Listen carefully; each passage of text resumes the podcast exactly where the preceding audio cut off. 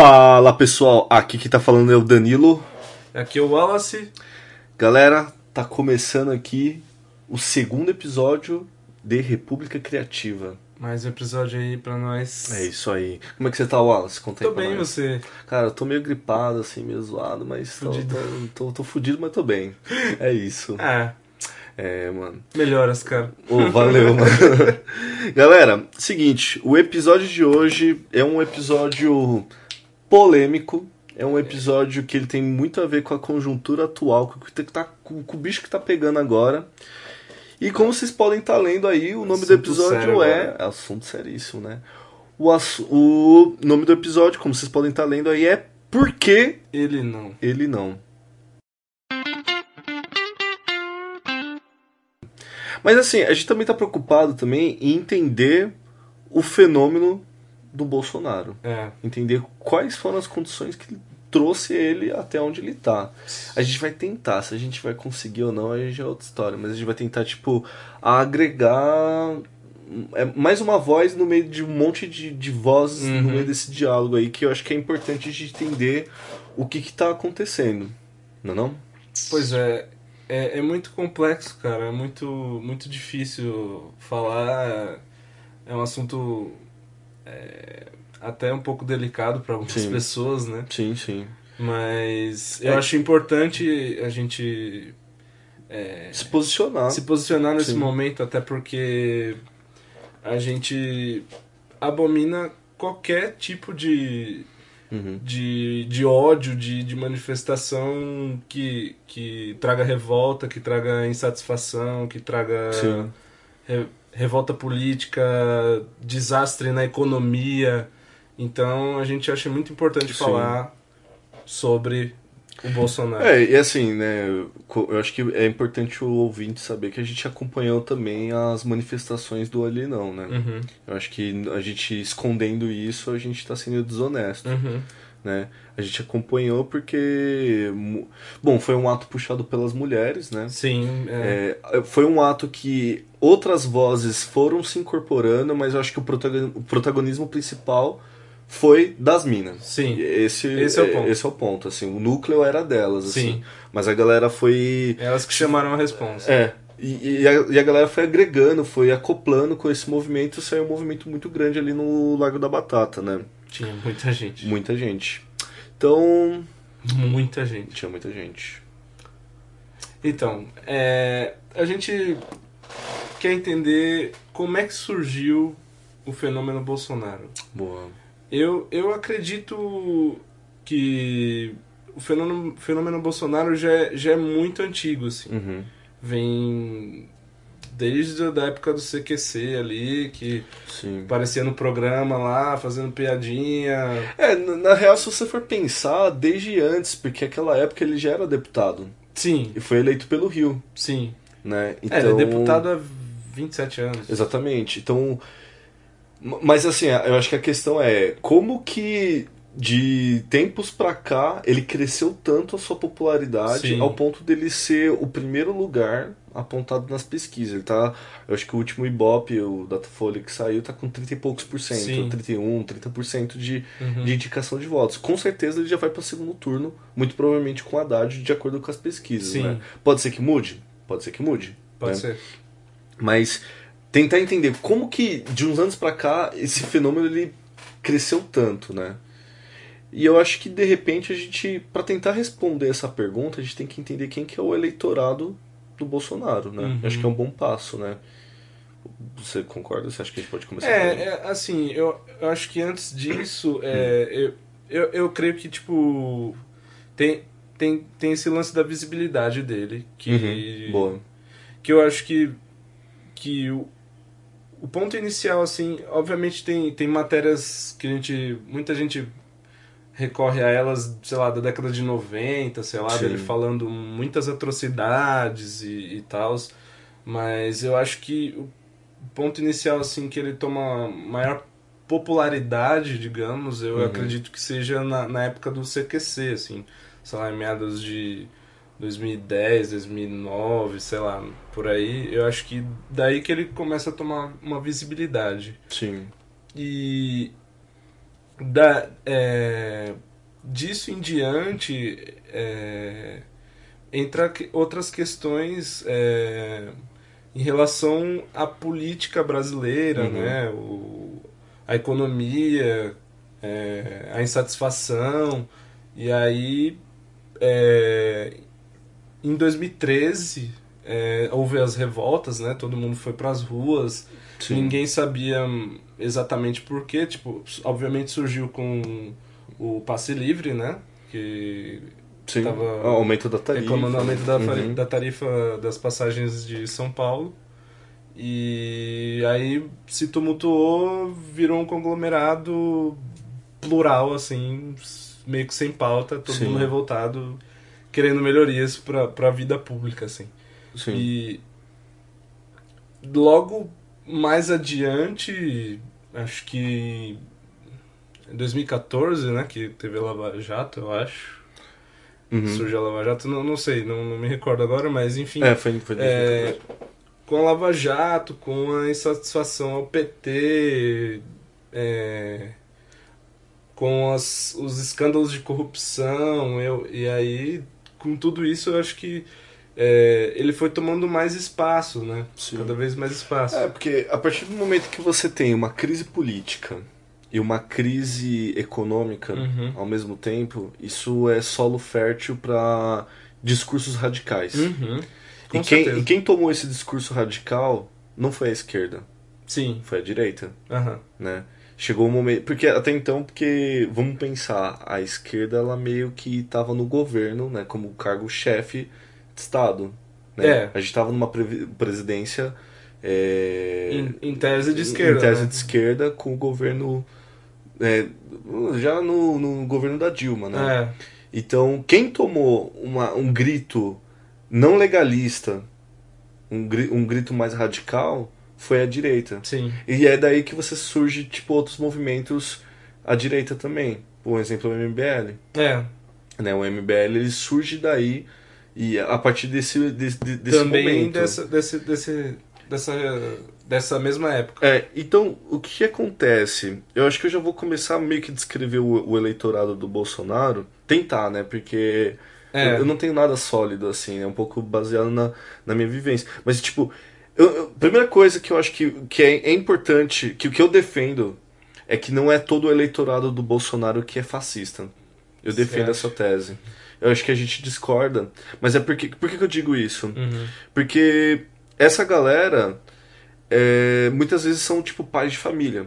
Uhum. Tem muito colega nosso aí que os pais estão pensando seriamente em votar no Bolsonaro. É, no meu círculo de amizade também tem, tem Exatamente. muito, tipo, ah, muita gente que, tipo, não concorda com o Bolsonaro, os meus amigos, mas os pais votam no Bolsonaro por Sim, N motivos. Exatamente.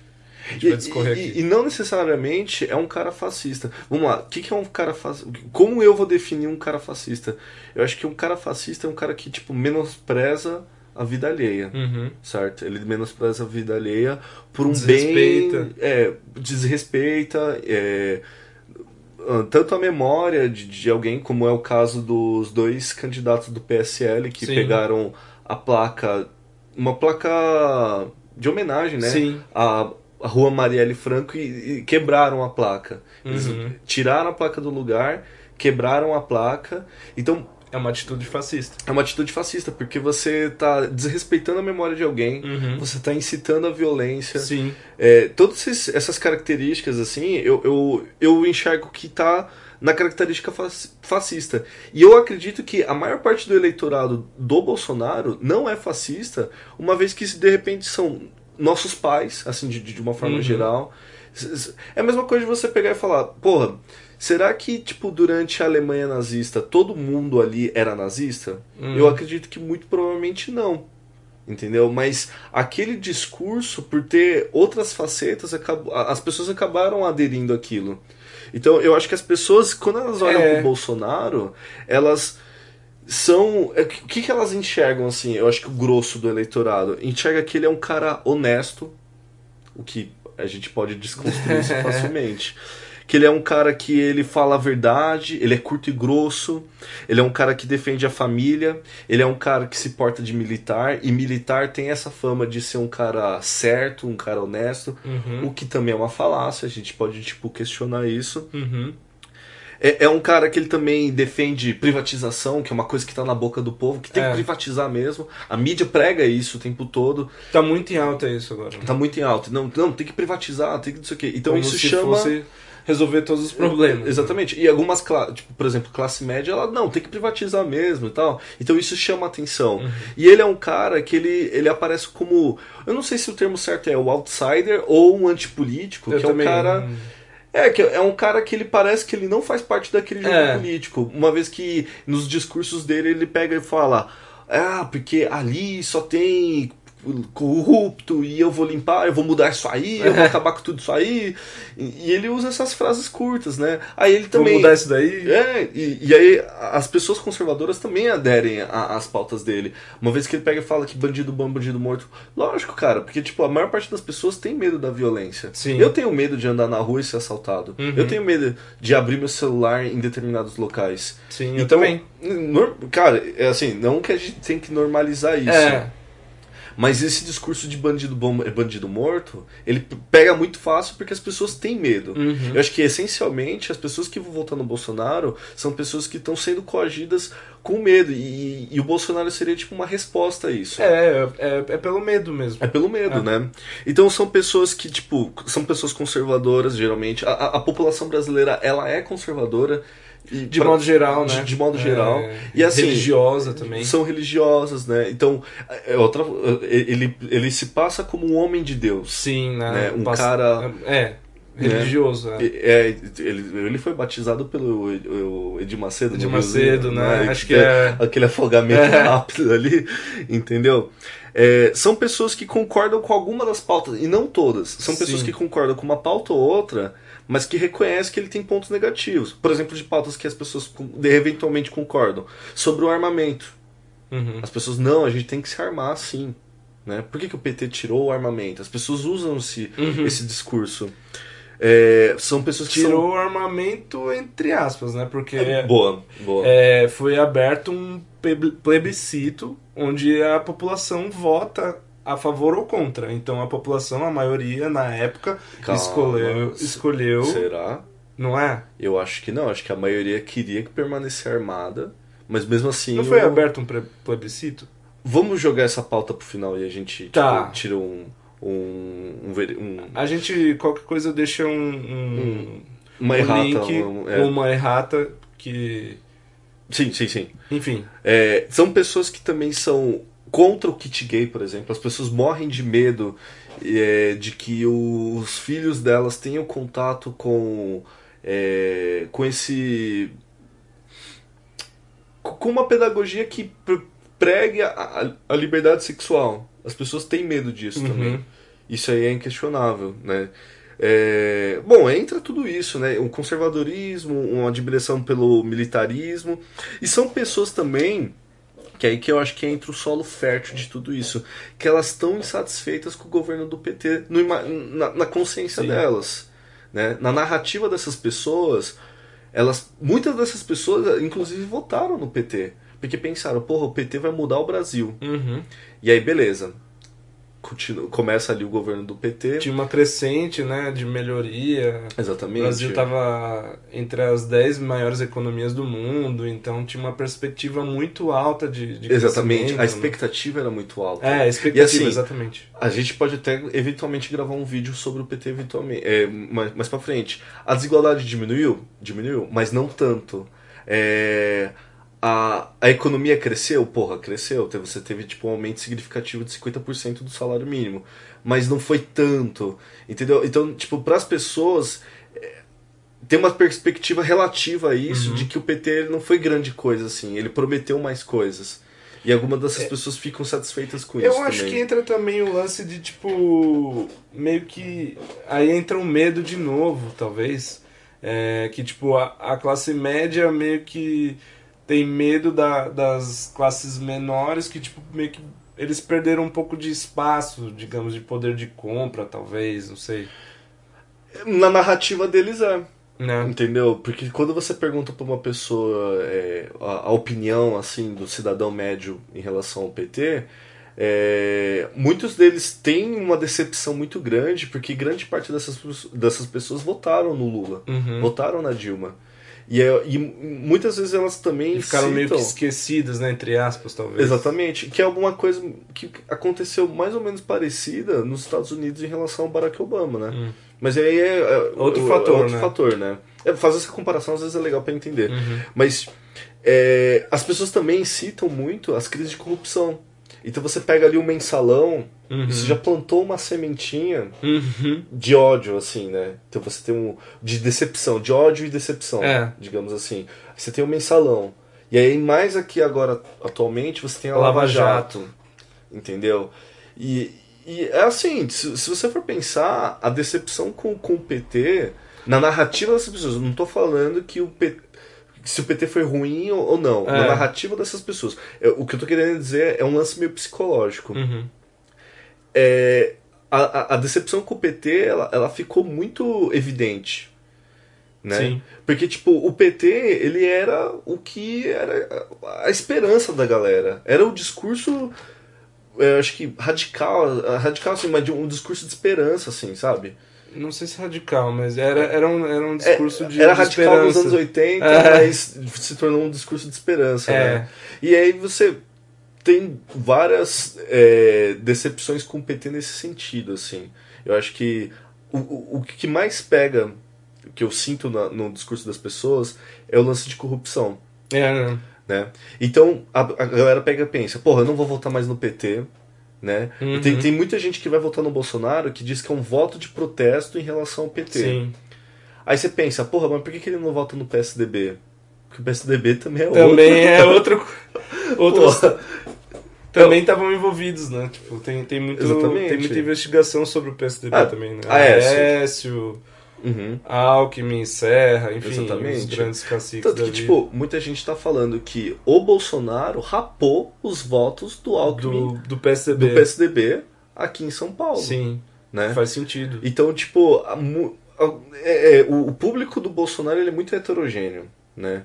Ele tem pessoas que estão votando de forma de protesto, tem pessoas que estão concordando com as pautas conservadoras, tem pessoas que pintam ele como um cara moral, Né? entendeu? Então, tipo, tem um, é uma mistura toda, e aí entra também muitas fake news, né? É foda. Só essa semana eu já vi um. Tipo, só essa semana, tipo, no intervalo de três dias eu vi umas três fake news.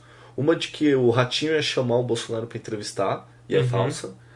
Ah, uma outra de que uma mulher que dizia trabalhar na, na Ibope e, na, e no Datafolha É. falou que, na verdade, o Bolsonaro tá com 70% de indicação de voto. A, sabe o Aos Fatos? A empresa que. A empresa não, o site que faz. re- que investiga fake news e Sei. tudo mais. Eles entraram em contato com o Ibope É. e com o, e com o Datafolha. E a mulher que disse isso, ela nunca trabalhou nem no Ibope e nem no Datafolha. Então já entrou uma outra fake news. E você tem uma série de fake news assim criadas. Acho que é um ponto, só um parênteses assim, eu acho Uhum. que é importante a gente observar que é, quando tem notícias assim muito escandalosas ou é, muito exageradas, você pode, pode ter certeza que, sei lá, 90% É fake é news. fake news, É. né? Porque, tipo, por exemplo, essa que você citou de, tipo, a mulher trabalhar no Ibope e no Datafolha. Aí você já fica, tipo, hum, como, é que ela trabalha nas duas dois? instituições, né? Tipo, você já É. fica meio receoso, né? Tipo, no caso da, da notícia do... Do Ratinho? Do Ratinho, você tinha comentado aqui, a gente tinha comentado aqui em off, Uhum. que a data era diferente da, da data... É, que ele, ele disse que ia ser quarta-feira, dia. Hoje, hoje são... Não, ia ser terça-feira, dia 4 É, de agosto. se- Cara, 4 de agosto é hoje, que é uma quarta-feira. Então, dia- outubro hoje. de, outu... de agosto, tô, tô fumando pedra. É, de, de outubro. Aham. Né? Então o cara já errou na data. É. Então você já pega. Mas assim, é uma notícia que é verossímil. Que, ao- que a Ela, pessoa... ela tem. tem. Como é que se diz? Parece ser, ser verdade. O achismo. É. É. o achismo. É, é verossímil. É. E é, é aí que mora o perigo da fake É. news, né? A fake news ela é uma notícia que ela parece ser verdadeira e as pessoas compartilham. É. E aí, muitas vezes eu e você já deve ter sido bombardeado por fake news, a gente deve ter acreditado A gente e pode cair, né? a gente pode cair.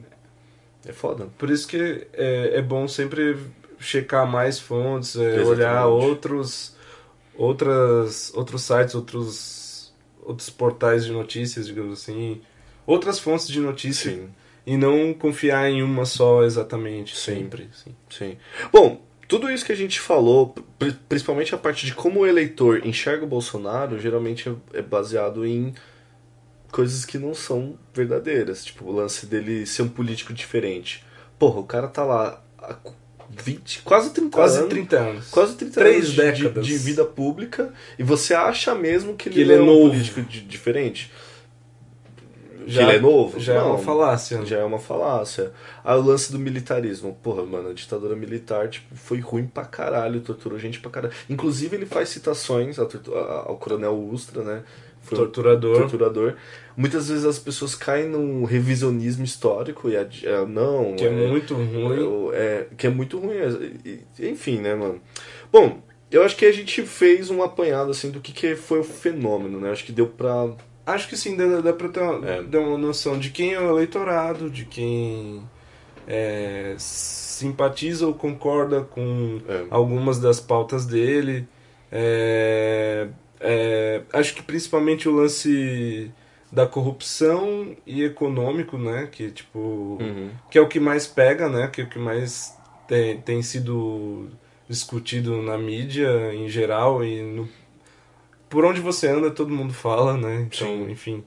É, então acho que deu para ter uma noção de quem, de quem é e de como surgiu Sim. o fenômeno Bolsonaro. Né? É, tem até aquele documentário do Vice, é Vice que pronuncia? É, Que ele fala quem, quem, é a, quem é o eleitor do Bolsonaro. E mostra um rapaz que é extremamente novo, uhum, ele tem acho que a nossa idade. E ele era um militante de esquerda. uhum, Em algum momento ele se decepciona com o movimento esquerdista uhum, e ele se subverte, uhum, de- sei lá, ele, ele muda o seu compasso político para a direita, sim. para pautas mais conservadoras e, e, e- e liberais e tudo mais, né?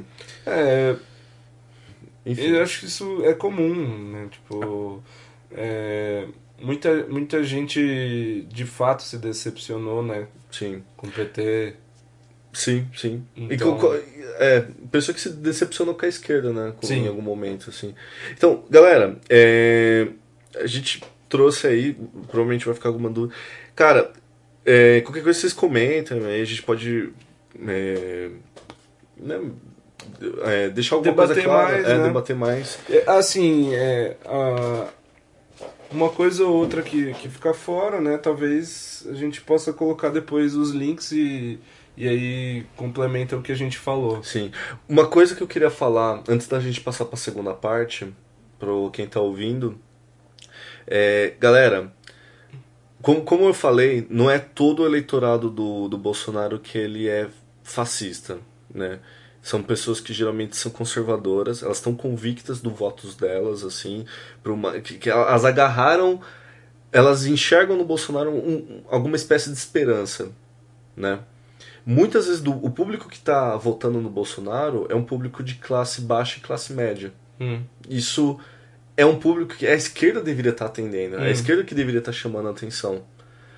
Nem todo eleitor do Bolsonaro é necessariamente burro. Há uma, há uma porcentagem, acho que 30% do, em, em média do, do eleitorado do Bolsonaro, que tem ensino superior. sim. Entendeu? É, Mas é, é- eu acho que é meio. é, isso não, não quer dizer nada. Não quer assim, dizer tipo, nada. Mas é que tá, o cara é burro? Você, pode chamar o cara de burro? Eu acho que não. Ma- Mas eu digo assim, isso é, não é só porque ele tipo tem é, Ensino superior Ensino quer dizer superior que ele tem uma consciência É. política.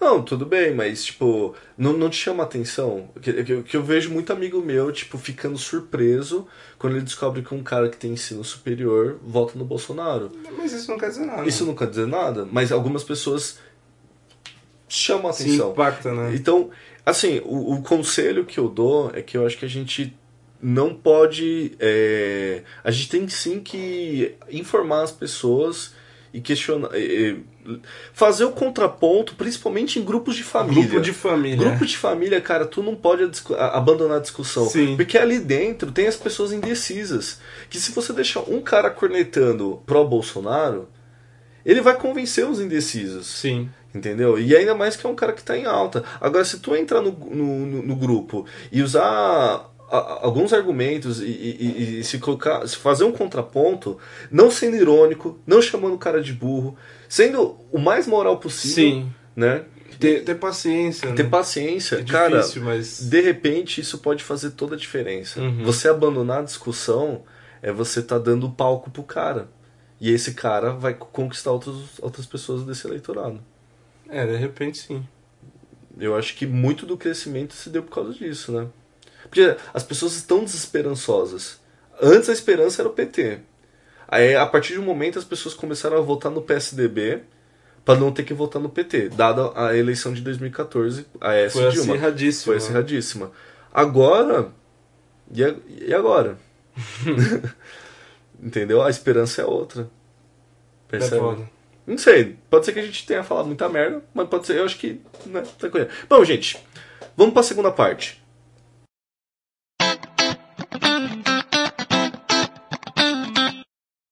Então, pessoal, voltando aqui para o segundo bloco, é, a gente explanou um pouco, né, sobre o perfil do eleitor do Bolsonaro, quem ele é, assim, né, um pouco por cima. Explicou como É. que surgiu esse fenômeno, quais foram as condições, talvez, né? Sim.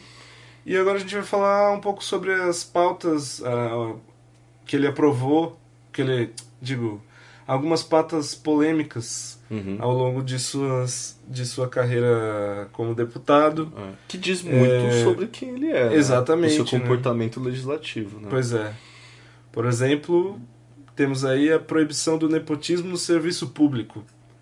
E aí, como será que ele votou, Daniel? Cara, eu. Se é proibição e eu não concordo com isso, eu votaria a favor. A favor, né? mas o nosso Messias Messias votou contra. votou contra. Tem aí, né, os seus filhos, né? Exato. política, Ah, Eduardo, a mulher dele. Flávio. É que, tipo, os filhos deles entraram também se candidatando, né? É. Mas entrar como assistente de gabinete, por exemplo, Sim, essas é. coisas, né? É, A esposa, é, exatamente. Acaba entrando a galera da família dele, né? É. Outra pauta muito polêmica é o fim da aposentadoria para deputados e senadores. O que, que E você acha? Pô, cara, o cara ganha maior grana sendo deputado e senador. É. Faz sentido ele ter uma aposentadoria gordinha daquela? Você acha? Hum, O que, que ele votou? Ele. Eu votaria a favor, mas ele votou Contra. contra, olha só.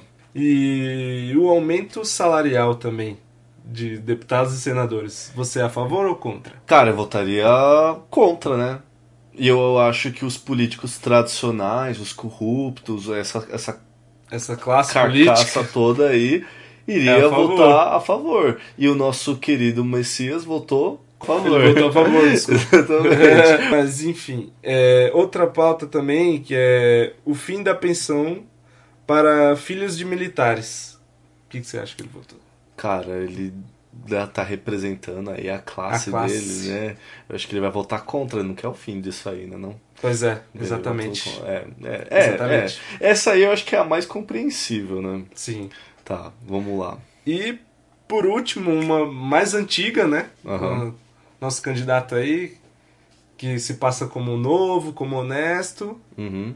Que assume que tem a sua ignorância em política, Sim. mas ele tem o seu posto Ipiranga chamado Paulo Guedes. Paulo Guedes, mas na época Votou contra o plano real. votou contra o plano real, tá aí. Tá vendo?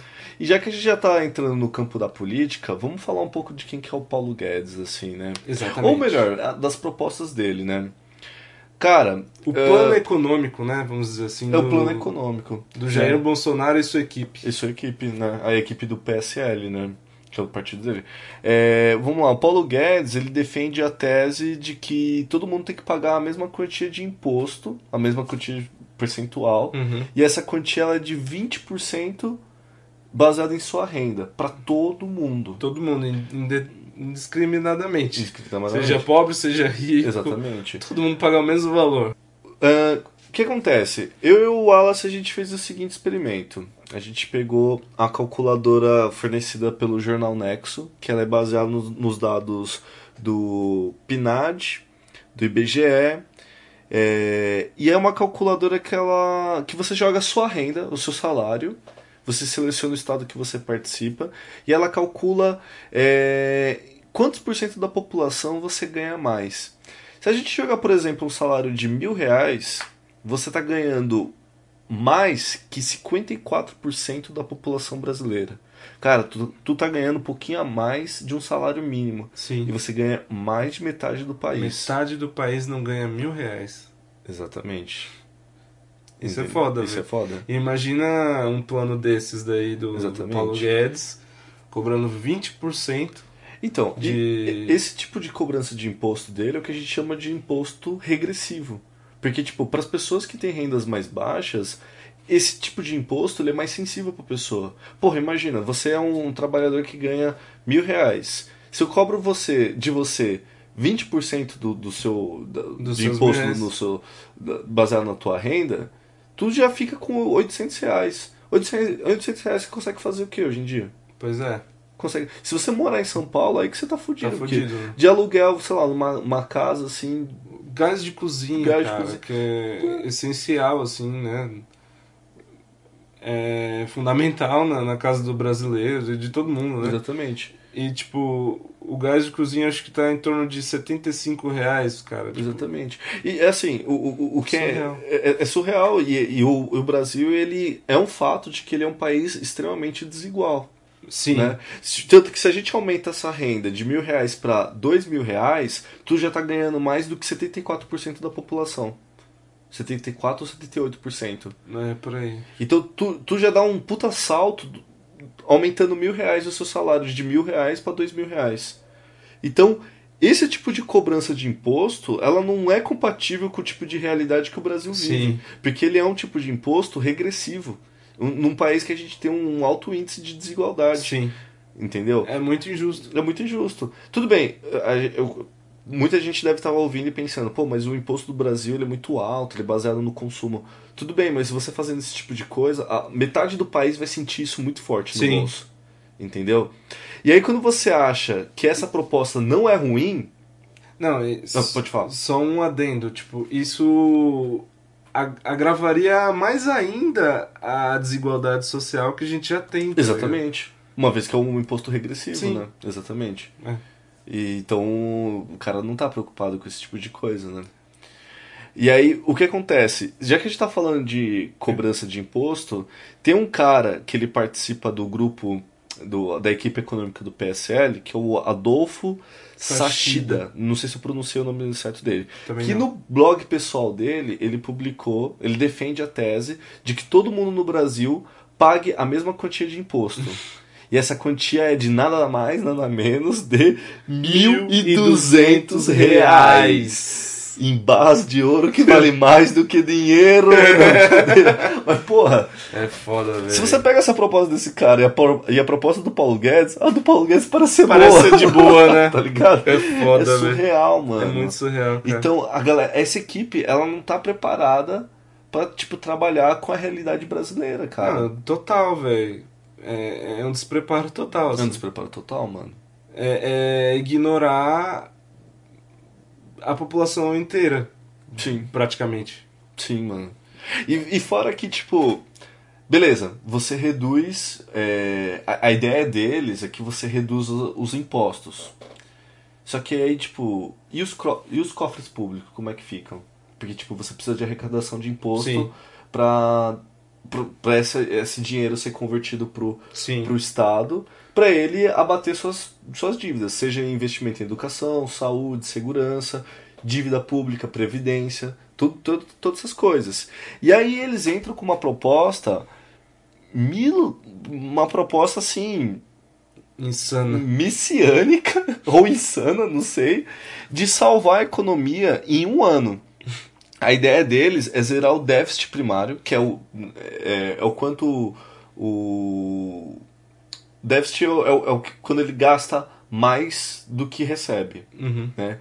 E eles querem tipo zerar o déficit primário, Uhum. que é de 124 bilhões através. Aí você pergunta pra ele, como que você vai fazer isso? Como você vai fazer? Em um ano. Em um ano. Aí o cara pega e me responde: privatização. Privatização.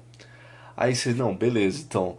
Cara, pra você privatizar é um puta rola. Uhum. Assim. Não é simples. Não é né? simples. Entendeu? E fora que, tipo, beleza, você vai privatizar o quê? Uhum.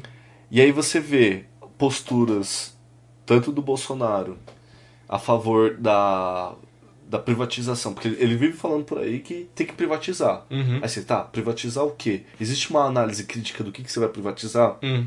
Algumas pessoas defendem a tese de privatizar a Petrobras. Cara, Petrobras é um setor estratégico. Uhum. Se você pega e privatiza isso e vende, vende, por exemplo, para Shell Uhum. ou para empresa chinesa, X. é, americana, Enfim. britânica, para lá, para lá, co- como está acontecendo agora com os leilões da, do, do pré-sal, Sim. né? Beleza, você ganha aquela grana agora.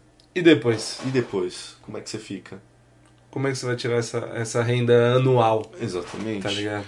E você também lembra muito as privatizações do Fernando Henrique, né? Uhum. Algumas privatizações foram feitas a preço de banana. Sim.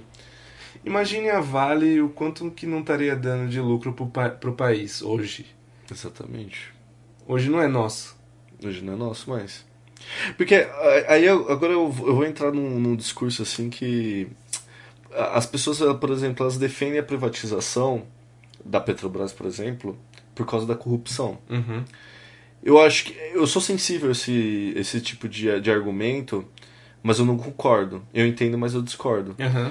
Porque, é, porra, corrupção é um bagulho chato pra caramba, né? E até- E outra, corrupção existe no mundo inteiro, né? Exatamente. Mas assim, é um negócio que atrasa muito o desenvolvimento. com certeza. né? Inclusive, até a gente pensa em fazer futuramente um episódio sobre corrupção. Sobre corrupção. É, só que o que acontece? Vamos fazer a analogia da vaca e o carrapato. Hum. Ou da criança e o banho. Imagina que a, a, a Petrobras é a vaca ou a criança. Uhum. E aí você tem um problema, e esse problema pode ser o carrapato na vaca Uhum. ou a água do banho na criança. Uhum. Esse problema, nessa minha analogia, seria a corrupção.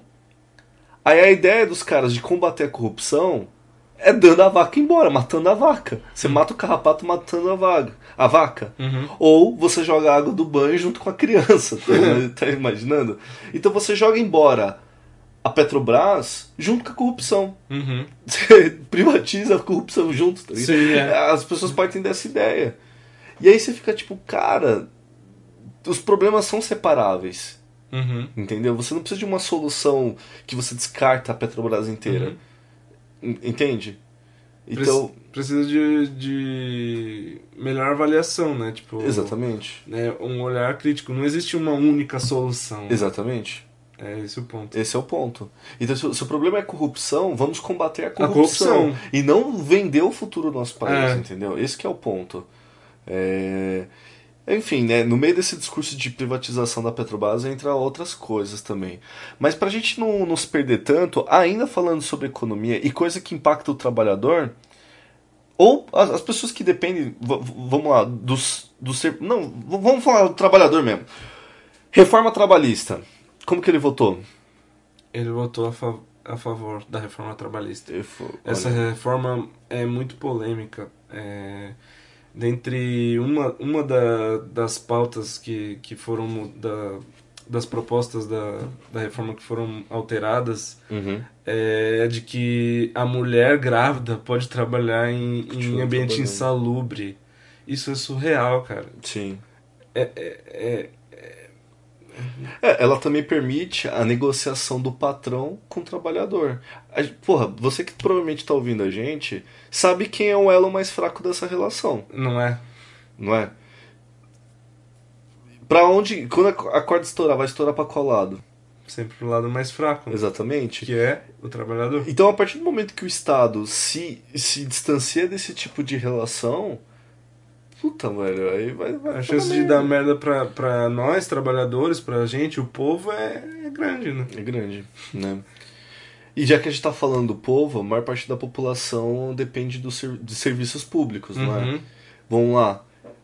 A PEC do congelamento de gastos, que é manter o mesmo gasto é, em educação, em saúde, sendo Eu- ajustada eu- apenas pela, pela inflação. Pode, falar. Eu, eu não gosto muito dessa palavra gastos. Eu, eu prefiro dizer investimento. Boa. Porque, tipo, é, saúde, educação e segurança é essencial para nossas vidas. Então, é um investimento e não um gasto. Boa, concordo. Eu- Eu, eu- eu como professor, deveria ter dito isso. Exatamente, é. Estou envergonhado.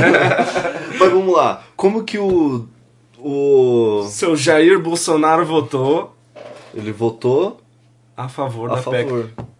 Congelar os investimentos na, na saúde, na, na educação, na segurança.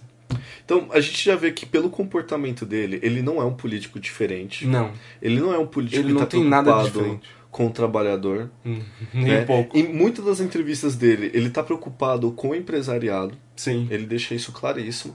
Sim, sim. Quando questionam ele sobre direitos trabalhistas, ele pega e fala: Bom, você prefere trabalhar com menos direitos ou Uhum. não trabalhar? Ele, ele... E aí ele, ele vincula esse discurso com o discurso do setor empresarial, Sim. entendeu? O, o vice dele também, né, tem... Sim. Tá dando é, entrevistas dizendo coisas polêmicas também, né? Uhum. É, que ele falou que era contra o, o 13 terceiro, Sim. dizendo que o 13 terceiro era uma jabuticaba brasileira, que, que era uma mochila na costa do, do empresário. Tipo, é surreal, cara. É, Cara, é tipo jogar o trabalhador no lixo, tá ligado? sim, mano. Então a gente tem que tomar muito cuidado, cara. Muito cuidado. Eu, eu até vi uma piadinha que se você gosta de Natal, você não deveria votar no Bolsonaro. Por causa dessa citação do, do Mourão. Porra, você banca o Natal como? Aquele piruzão monstro, você, você banca como? Décimo É, terceiro. décimo terceiro, caralho. Tá ligado? Exatamente. Então é foda, né? Aí, fora as outras declarações. Eu acho que agora a gente pode entrar mais no, no, no campo social, né? É. As declarações dele polêmicas, do, do Mourão, por exemplo. Eu acho que até o Bolsonaro, tipo, deu uma cutucada e falou: Meu, para de falar que você tá me queimando, né? E aí, tipo, aquela declaração dele dos desazu... oh, desajustados, criados por mães e avós, criados sem pais. Sem pai. Entendeu? Eu conheço gente que ficou, tipo, sensivelmente ofendida com esse tipo de Aham. coisa. Porque pessoas que foram criadas sem pais. Porque. Não porque o pai morreu, não, o pai simplesmente abandonou a criança. Aham. Você tem um. É é um quadro real no Brasil de abandono de crianças por pais. Muito grande. Que não assumem ou que dão É. pé. Tanto, tanto que na, na, na Copa do Mundo agora, recentemente, estavam. não, não lembro quem comentou, algum comentarista disse que acho que era cerca de. Agora eu não vou. Eu posso estar falando besteira, mas. Uhum. sei lá, tipo, seis jogadores não, não tinha. não foram criados pel- pelos pais, só pelas mães, ou enfim, por tia, etc. E aí, o cara desaju- desajustado? É o cara ajustado? E aí, tá, desajustado? jo- tá jogando mal? O cara entrou pro crime? Não, Então- tá lá jogando, velho. Tentando ganhar a Copa do Mundo pra nós aqui, pô. é, então. E aí você entra com outras declarações também polêmicas do, do Bolsonaro. De repente, tipo, você vê ele na, na votação do impeachment da Dilma, ele faz uma homenagem ao coronel Ustra, Uhum. brilhante, sei lá, Ustra, que tipo foi um dos caras, um dos maiores torturadores da época da ditadura. Sim. Tipo, tem relatos de que ele arrastou crianças assim pra assistir a tortura da própria mãe É foda, velho. tá ligado? E, e o, próprias declarações do Bolsonaro dele a favor de- da tortura, de Uhum. que, que tinha que matar 200, que o erro da ditadura não foi não foi torturar, foi não matar, Uhum. Matou pouco. matou pouco, entende? E é, você vê casos de truculência dele, principalmente com mulheres também, Uhum. com a comunidade LGBT. Bom, isso aí, eu acho que Acho que todo mundo já sabe, já né? sabe. Tipo, É. esses comentários dele racista, machista, homofóbico, enfim, todo mundo já sabe dessas polêmicas, né? Sim. É, eu acho que o tema central mesmo dessa é, desse programa era tocar no ponto da economia, Sim. principalmente, porque é o que afeta o nosso bolso. Sim, e afeta todo mundo, cara. Sim. Tipo, independente se você é a favor ou não de pautas feministas, LGBT É. e tal, cara, tu é trabalhador provavelmente e tu vai sentir Sim, Com- todo com mundo esse- sente no bolso. Exatamente. Ainda mais que, tipo, por análise da- das pessoas, o, o plano econômico dele não tá muito bem estru- estruturado. Tem muitas palavras vagas, assim. Sim. Até a revista Economist, que é uma revista liberal, se posicionou Contra. contra ele. Se posicionou a, a um que é, é, alarmante. Sim, né? porque, tipo, um, o governo dele tá, agravaria muito mais. Do, a gente já tá num, num, num, num período conturbado politicamente e economicamente. A, a, a vitória dele tra, traria maior.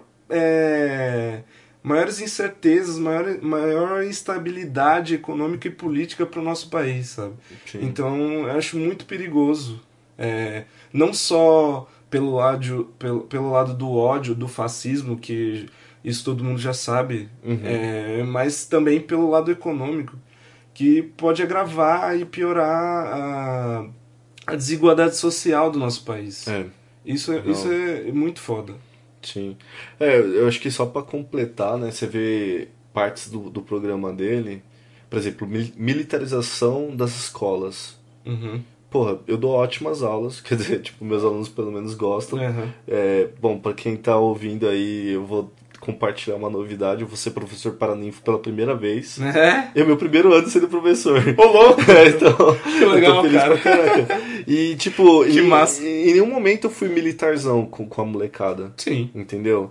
E eu acho que eles, eles aprenderam muito comigo. Uhum. Eu tenho alunos que estão pensando em fazer física, química, e, e não foi através do militarismo. Isso é muito bacana. Entendeu? E outra coisa, tipo, as pessoas defendem pautas de escolas militares, só que não contam que nessas escolas militares, algumas têm pagamento. é, além de ter uma reserva de vagas para filhos de militares, Aham. que já é um público seleto, Sim. há pagamento de mensalidades, em algumas também. E o público é um público que ele é privilegiado no sentido do capital cultural, usando a linguagem de Bourdieu. Que tem mães e pais já com graduação. O índice da- dos alunos que estudam nessas escolas militares são alunos que já têm um, um- um capital cultural, já têm uma formação básica. E aí o núcleo familiar ele impacta bastante no, no desenvolvimento Sim. das crianças. Com certeza. Né? Tanto que essa que é o resultado da pesquisa de Bourdieu. Às vezes a renda ela é importante, Uhum. mas o fator mais importante é o capital cultural, é a bagagem cultural daquela família. Sim, sim. E aí aquela, aquelas famílias que estão nas escolas militares, elas é, já, já, já são famílias privilegiadas. Sim. Então isso não Com quer certeza. dizer que o militarismo ajudou aquelas crianças. Uhum. Não, aquelas crianças já são ajudadas por fatores externos. Sim.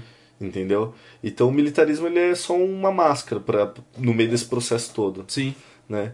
Enfim, você tem outras pautas deles é, contra é, movimentos sociais importantes como MST e MTST, que ele, ele vai considerar como crime de terrorismo, invasão ou ocupação de propriedades. Sim. Eu acho que a gente pode fazer um, um episódio só sobre isso mais pra frente.